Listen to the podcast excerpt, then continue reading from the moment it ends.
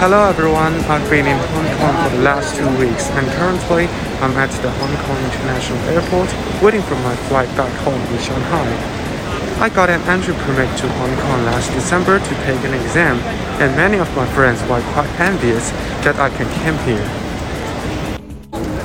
But starting from today, they, like many of the mainland travelers, will feel the change as the city begins to reopen the border with mainland after pretty much closed for nearly three years. As you can see, just checking the board, starting from today, compared with several months ago, there are many more flights that fly from Hong Kong to mainland cities in China, and there are more than 10 flights today. And uh, for me, I will not have any problem in booking a ticket back home, and the ticket price is not that expensive.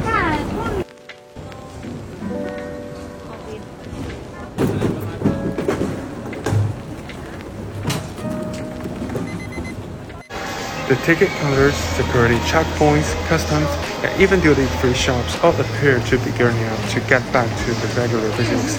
It is exciting to see everything get back to what they were before the pandemic.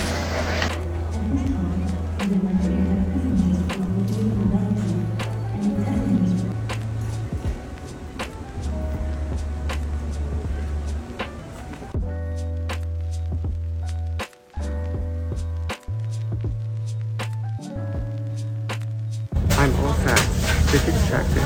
40 hours PCR test in. It's time to board. See you in Shanghai.